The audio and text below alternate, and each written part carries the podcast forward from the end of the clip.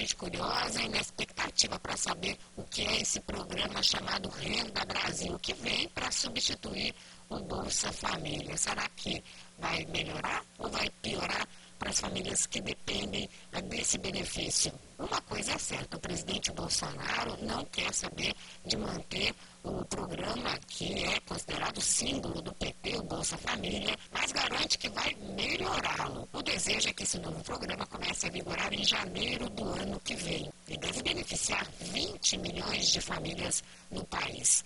A equipe do ministro da Economia, Paulo Guedes, junto com o Ministério da Cidadania, trabalha no modelo que prevê o pagamento do novo benefício para 14 milhões de famílias cadastradas no Bolsa Família e mais 6 milhões de famílias que recebem o auxílio emergencial. E por que essa inclusão? Segundo informa o blog do Valdo Cruz, no G1, o governo conseguiu identificar essas 6 milhões de famílias que estavam invisíveis e em situação de vulnerabilidade graças ao cadastro do auxílio emergencial. Famílias que não recebiam nenhum benefício social, apesar de precisarem dele para sobreviver. E qual que é o raciocínio do governo em relação ao auxílio emergencial? Até agora, mais de 60 milhões de pessoas receberam o benefício e o governo Bolsonaro trabalha com a possibilidade de que uma grande parcela volte a ter renda depois da fase mais crítica de combate ao coronavírus. Ou seja,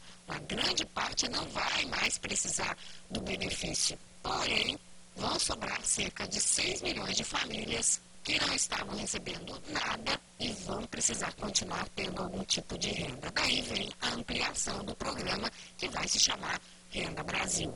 Bom, aí a dúvida é a seguinte, né? E o auxílio emergencial? Vai até o fim do ano ou não? O ministro Paulo Guedes e o presidente Bolsonaro estão discutindo sobre isso. A ideia é prorrogar o auxílio até o final do ano com um valor entre 250 e 300 reais.